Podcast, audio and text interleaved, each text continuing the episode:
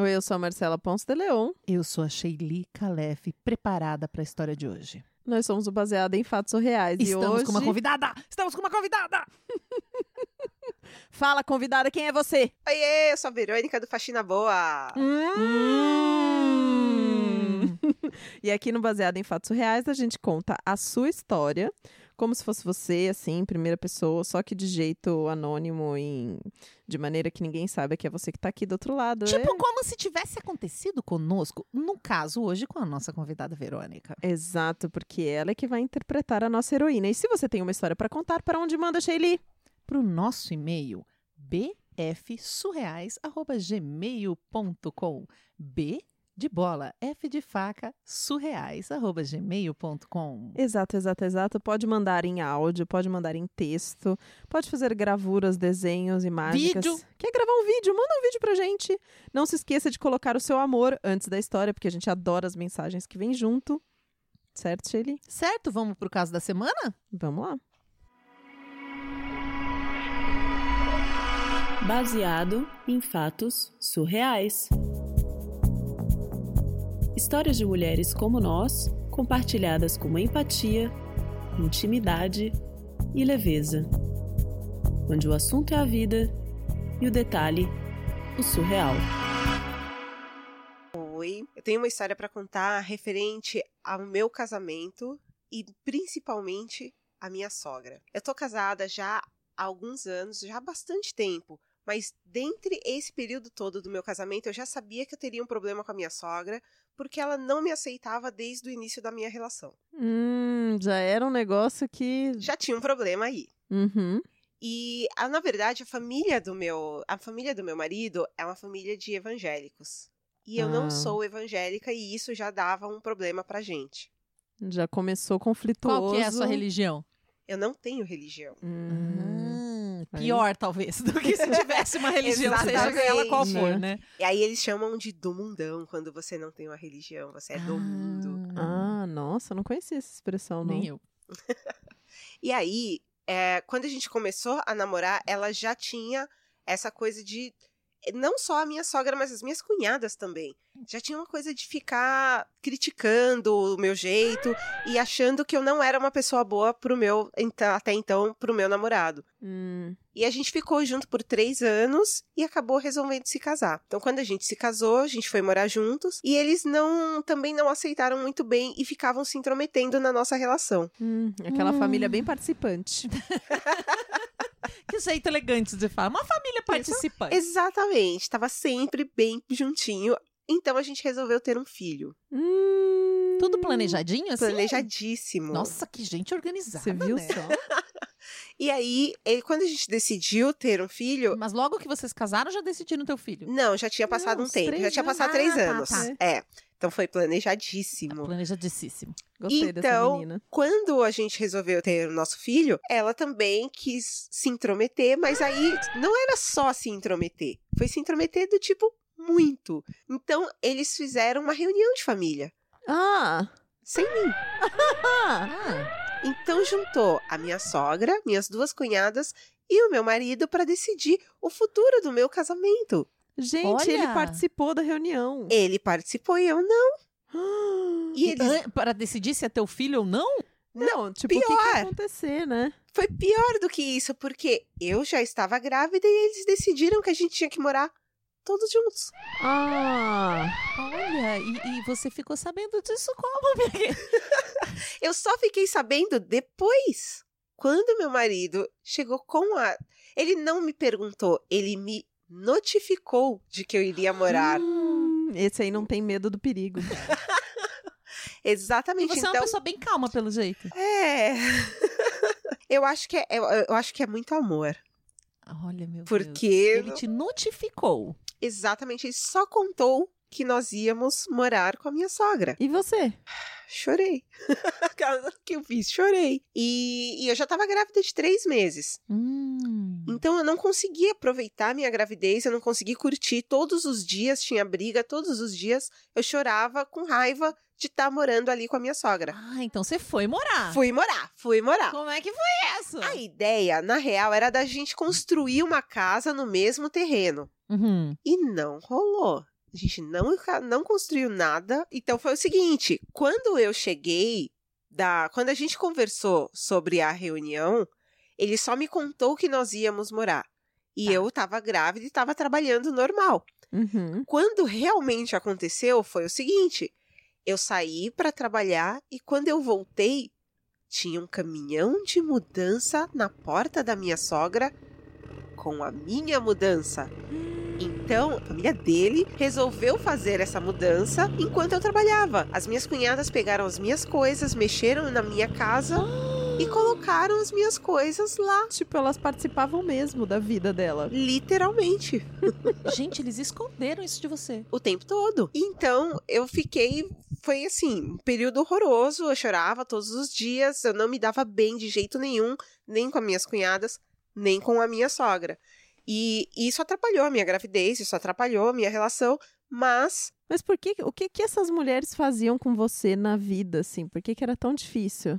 E elas, elas criticavam o tempo inteiro. Então tudo estava errado, tudo que eu fazia estava errado. Elas achavam que eu não cuidava bem do meu marido, que eu não sabia nada do que eu estava fazendo. Então tornava a minha vida um inferno. Como se você fosse uma criança, assim, que precisava ser cuidada Sim, também. exatamente. E foi um período muito difícil, eu não consegui curtir minha gravidez. Então, quando eu já estava com oito meses, eu resolvi ir embora. Porque eu não estava aguentando mais.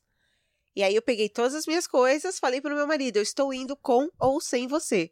E fui embora de lá. Ah, e você alugou e outro ele lugar. foi com você.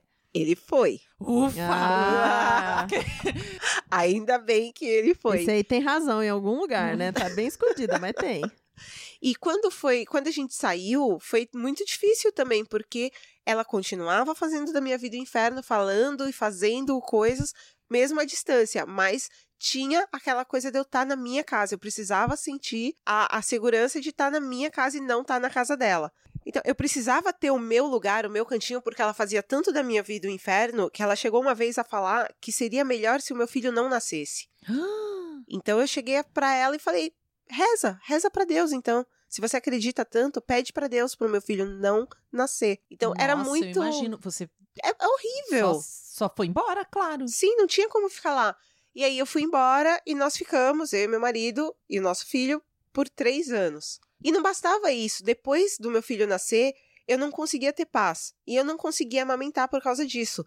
E quando eu tava tentando fazer as coisas do jeito certo, de tanto elas ficarem falando, eu não conseguia mais, eu- meu leite secou completamente e eu precisei dar fórmula pro meu filho. Ah, Normal, acontece. Acontece. né? Com todo mundo, né? Só que eu me sentia culpada o tempo todo, porque eu achava que eu tava fazendo alguma coisa de errada. E ela é que tava me deixando nervosa pra eu não conseguir. Porque E aí- mesmo você morando em outro lugar, ela ia lá e ficava te infernizando. Isso, e assim, ela falava que eu tava explorando o filho dela pra comprar o leite. Eu é que comprava tudo, não tinha nada, não vinha o dinheiro do filho dela.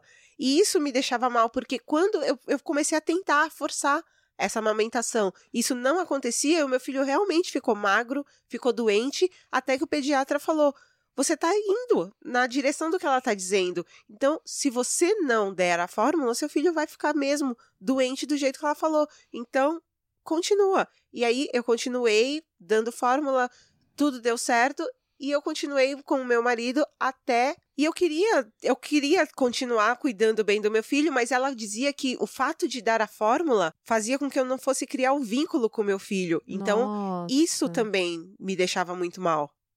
Nossa, Gente, é que horrível, né? maldade, né? Já não basta todas as coisas que passam na cabeça da gente quando, quando a gente é mãe, de todos os medos e insegurança. Já não basta ela ter que passar por isso, porque ela não tá conseguindo amamentar e ainda tem uma pessoa que fica. Detonando o psicológico, né? É Uhum. horrível.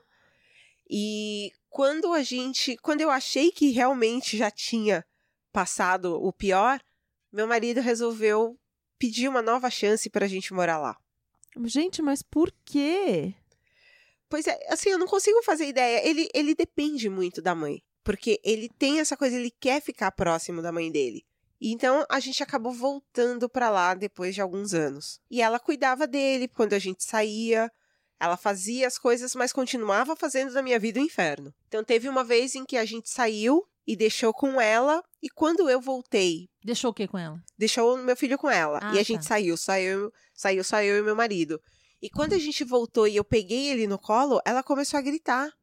Porque eu tava acordando ele, porque eu tava maltratando ele. E ela começou a dizer pros vizinhos que eu maltratava ele. Ai, meu Então ela Deus. chamou a atenção da- das pessoas nas ru na rua, dizendo que eu tava maltratando o menino e que ele era espancado e que ele tinha marcas. Imagina o que isso pode acontecer comigo se alguém resolve se vingar de mim por causa disso. Você Então, acha que é verdade? exatamente. E aí ela começou a falar esse tipo de coisa no meio da Você rua. fez o quê, meu Deus do céu? Eu levantei a blusa dele e falei: vem aqui e me mostra cadê a marca. Se você tá dizendo que ele é espancado, vem aqui e me mostra. E o menino não tinha absolutamente marca nenhuma. Nossa, imagina viver nesse grau, gente. Gente, mas por que que você continua morando nessa, nessa casa com ela, assim? A gente tá construindo a casa. Finalmente Enfim, agora. Ah. Então vai ser no mesmo terreno dela, mas é uma casa nossa. Então é uma outra, é uma outra realidade. É porque no começo, na primeira vez que a gente foi, a ideia já era construir desde aquela vez, mas a gente torrava o dinheiro porque a gente gastava o dinheiro pagando as contas da casa dela e não construiu a nossa. Mas agora, enfim, a Hum. casa tá sendo construída e a gente vai ter um cantinho só nosso, porque enquanto ela tá na minha frente e na frente dele, ela é uma coisa. Quando tá só eu e ela, ela muda completamente, ela volta a me maltratar. Então, Ah, é um então ela inferno. ainda faz esse jogo Ainda. duplo. Até hoje. Então, assim, eu não vejo a hora da minha casa ficar pronta, porque, pra você ter ideia, hoje em dia, se eu não faço a minha própria comida ou não compro, ela faz pra todo mundo e não faz pra mim. Hum. Então, eu só preciso da minha casa pronta pra ficar livre dela de uma vez por todas. Socorro! Gente, Moça! Foi tão difícil ver essa Se você, história. se você con- contar tudo que ela fala, dá uns 10 anos. É. Não é? É muito Porque tem o tempo. namoro, aí tem ele já tá com uns É, anos. Ela depois. namorou um tempo, ela Heroína. namorou anos, aí ela casou, casou. ela demorou três anos pra engravidar. Ela conta que ela E o saiu. já tá com uns três anos. É. Isso já passou uma década. Heroína, você Caraca. realmente ama esse cara, né? Nossa, é, sinceramente, assim, a vontade que dá é chacoalhar esse sujeito, esse seu marido. Porque, pelo amor de Deus, é muito sofrimento. A gente pode gostar da mãe? Pode, mas a gente tem que saber quando a mãe da gente não tá sendo uma pessoa legal. É, pensando, né, do ponto de mínimo, vista né? dele. Dele, é. Porque ele pode gostar muito da mãe, mas se ele não percebe que a mãe tá fazendo tão mal pra mulher dele, ele tem que ter. E aí é que tá, ele tem que ter um- relações diferentes. E não dá pra ter todo mundo na mesma casa. Ele tem que ver que a mulher dele vai sofrer. E a mãe, desculpa, ele já tá grande, ele não tem que morar mais com a mãe. Tem um ditado, né? Quem casa quer casa. É! Sabedoria popular milenar isso, né? Você Exatamente. isso, Xeri? Você tá olhando pra mim Todo com uma mundo cara. tem sogra aqui, né? Quem é você com a sua sogra aí? Como são vocês com as suas sogras? Porque sogra é que assim, eu nunca tive uma experiência ruim com sogra. Eu tive uma Uau! sogra ruim, vai. E olha que eu fui namoradeira, gente. Parabéns! aquela rodada, mas só aquela que conquista as sogras. Ah, tia- a minha primeira sogra do meu primeiro namorado, ela era meio. Na verdade, ela não era comigo diretamente, mas eu descobri, ai meu Deus, se ela ouviu um esse podcast, né? Eu descobri que ela falava que a gente era pobre, tipo, que, o pro- que a gente até era legal, mas o problema é que a gente era pobre. Ela falava Ah. isso no trabalho dela. Então foi um negócio que minha mãe ficou. Foi aquela Ai, rede, entendeu? Então, Uh. então, tipo, ela não falava na frente, ela não me Uhum. tratou mal. Uhum. Mas, Mas- ela. Mas ela ficava assim, falava. ah, essa aí é pobre, não quero que fique com meu filho. Isso, Exatamente. É, eu tive algum- algumas Não sogras. precisam falar, de mudar de assunto também, gente. Eu tive algumas sogras bem malas. E aí eu me lembro, eu era muito, muito patricinha quando era adolescente.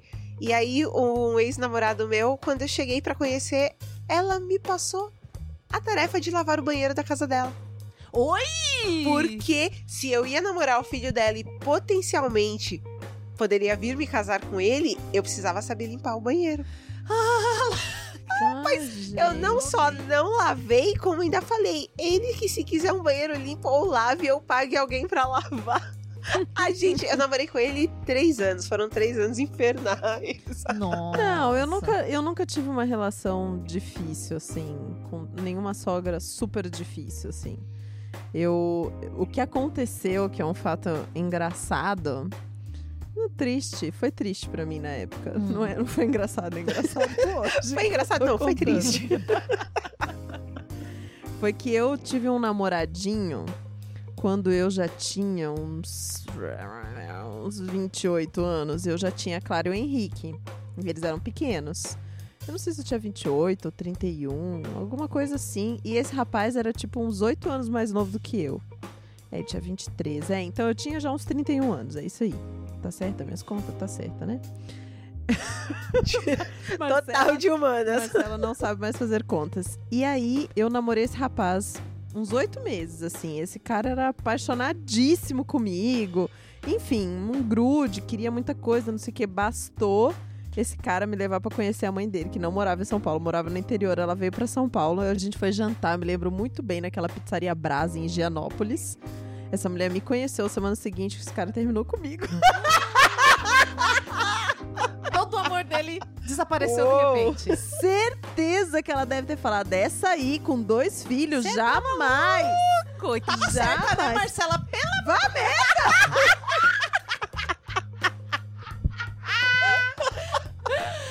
Gente, tem Que gente que é loucura, muito doida, né? Que absurdo uma coisa dessa. Tipo, eu levei anos, assim, pra me aceitar nessa condição de mulher separada com dois filhos pequenos, achar que ninguém ia me aceitar. Sim. E passar por uma coisa dessa é muito horrível. É Nossa. muito horrível. Não, ela, você falou o negócio do banheiro, aí eu lembrei, eu até tava comentando aqui com ela, gente, que eu tinha uma amiga que a sogra dela era tão pentelha que ela tinha na lavanderia uns panos de chão novos e quando a sogra vinha visitar, que ela sabia que a sogra tava vindo, ela umedecia os panos de chão limpo e pendurava no tanque pra sogra ficar orgulhosa de o quanto ela não deixava os panos encardinhos. Fica a dica, tipo, a louca era tão louca com limpeza. É a melhor dica que eu já vi. Claro, A pessoa é louca, então ela pegava tudo, ela tinha tudo umas coisas, uns panos de prata. Imagina a véia olhando, nossa, olha como Essa ela é. sabe cuidar do meu filho. Se cuida assim de um pano de chão, Gente, imagina. mas eu vi hoje, até compartilhei essa desgraça. Teve um programa da TV aberta que a menina tinha as duas mulheres passando roupa e a mãe Eu vi isso. Escolhe. a a, pretendente. namorada de acordo com quem passava a melhor roupa. Essa semana, Foi o- 2019, foi- gente. Não faz sentido. Juro por Deus. Aí uma amiga minha Ai, falou gente, assim: eu bota a passo- cara dele ali pra eu, passar o eu ferro. Não, eu não casava, então, porque eu nem passo roupa, né? Não passo roupa desde que eu era adolescente. Eu roupa também. minha sai do varal direto pro guarda-roupa. A minha também. Não Ah, ia mas casar sabe que tem nunca. uma coisa assim, se a gente for olhar, né? É, a sensação que eu tenho quando ela conta essa história é que essa mulher vivia muito a vida dela, né? Ela não tinha uma vida. Ela Uhum. devia ficar vivendo a vida dela porque não tinha uma vida. E acho que muitas mulheres das gerações da minha mãe, pelo que eu observo, Uhum. assim, elas foram criadas pra isso e quando elas, tipo, os filhos saem de casa, Elas não têm Parece que, que elas não têm fazer. função. E elas aprenderam que a função delas é cuidar de alguém, que isso é que é ser alguém. E elas até entram em depressão, às vezes, quando elas não têm o que fazer. Teve uma mulher um dia que foi presa porque ela invadia as casas pra lavar louça. Aí todo mundo fala, Sim. invade a minha, lá no Paraná. Porque a pessoa entra num pânico, assim, tipo, se eu não tô fazendo o serviço pra outra pessoa, é como se eu não tivesse valor. Eu lembro que as primeiras vezes que eu consegui levar minha mãe viajar, né, passear junto comigo, ela ficava meio no maneiro. Eu não sei se vocês já viveram isso, tipo, de levar sua mãe junto com você, tipo, pra praia. E a mãe começar a arrumar, como se ela tivesse que pagar por estar ali. Ela ficar ali naquela coisa de ficar cuidando uma criança, de ficar lavando uma coisa, limpando, cozinhando, como se ela, como se isso, o valor dela estivesse nisso, né? Sim. Ah, meu pai, quando ficou sozinho, depois que todos os filhos se casaram, ele começou a reformar a casa loucamente. Porque ele já não estava mais trabalhando, ele cuidava dos filhos. Os filhos começaram a sair de casa. E aí, quando a gente ia ver, ele tinha mudado a textura da parede. Aí fez uma parede de tijolinho. Aí mudou a fiação. Aí toda hora ele tava Tava fazendo Uhum. Tava alguma caçando o que fazer. Porque senão ele pira. É, eu acho que tem um pouco dessa coisa da mulher que fica sem saber o que ela vai fazer. No caso, a história aqui acabou retratando uma sogra dentro desse estereótipo, né, da Uhum, sogra uhum. pentelha, mas a gente sabe que nem sempre as relações são desse jeito, né? Que Imagina, muitas tem vezes... sogra que é uma maravilha, que é melhor que a mãe da gente. É, que é super querida, enfim. Heroína, muito obrigada por ter contado essa história pra gente. Eu, a gente ouviu o áudio aqui, nós três juntas. A gente quer ser sua amiga. Porque a sua vozinha no áudio. Parece que ela tem 12 anos, gente. Dá vontade de ir lá e dar cola. Fala, Meu Deus! Vem cá, deixa eu te ajudar, por favor. Vamos dar um rolê. Obrigada a você que tá aí do outro lado, ouvindo baseado em fatos reais. A gente faz esse programa porque vocês mandam as suas histórias. Então mande a sua história pra nós. Muito obrigada, Verônica! Foi tão legal. Conta pra gente como foi contar uma história de outra pessoa pela primeira vez. É muito esquisito. Não, e eu ficava pensando, porque você você se envolve emocionalmente e eu tô com raiva. E tinha horas que eu ia falando e eu pensando, por que é que ela voltou pra casa da sogra? A gente toma partido. A né? gente toma partida, é muito louco. Mas muito gostoso, adorei participar. Como o pessoal faz pra te achar? Conta tudo. Eu tô basicamente em todas as redes sociais com o arroba faxina boa. Então, arroba faxina boa no Twitter, no Instagram, no Facebook e Conta no um YouTube. o que, que é o Faxina Boa pro pessoal que não conhece. Ai, pra quem não conhece Faxina Boa, eu sou uma pessoa que eu queria só contar pros meus amigos que eu tava fazendo faxina e de repente pessoas do mundo inteiro vieram falar comigo. eu fiz um post que viralizou contando que eu ia me tornar faxineira e quando eu percebi, eu tava literalmente na casa de muitas pessoas. Hoje eu trabalho ainda fazendo faxinas, mas eu produzo conteúdo para as redes sociais, então eu faço parceria com marcas, faço faço publis, manda, jobs, aí, empresas. marcas me notem. E, e isso é muito louco, porque eu não tava pensando nisso de forma alguma, mas eu consegui também, com os conteúdos que eu produzo, fazer com que as pessoas tenham orgulho do que elas fazem. Porque quando eu falo do trabalho de faxina e eu falo como se fosse qualquer outro trabalho no universo, Porque as pessoas, é, né? por que é? e as pessoas, meu Deus, mas você não tem vergonha? Vergonha do quê? E sabe, eu conto as pequenas crônicas da, do que rola. então eu tô ali em todas as redes, pronta pra contar o dia a dia e pra fazer as pessoas gostarem de ser quem elas são. Ah, Que bonito, que é né? exatamente o que a gente quer aqui também, que todos vocês, heroínas, gostem muito de ser quem vocês são, que vocês se identifiquem. Vamos contar histórias dela também. Vamos ver se vocês sabem depois. Vocês já estão juntando umas histórias aqui pra contar dela. E se você gosta desse programa e quer ajudar ele continuar acontecendo, que mais histórias de mulheres sejam compartilhadas, Apoia a gente!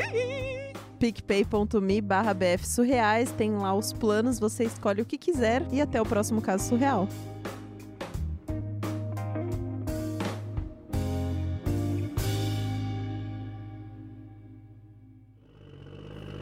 Esse episódio foi editado por Nicole Galtério.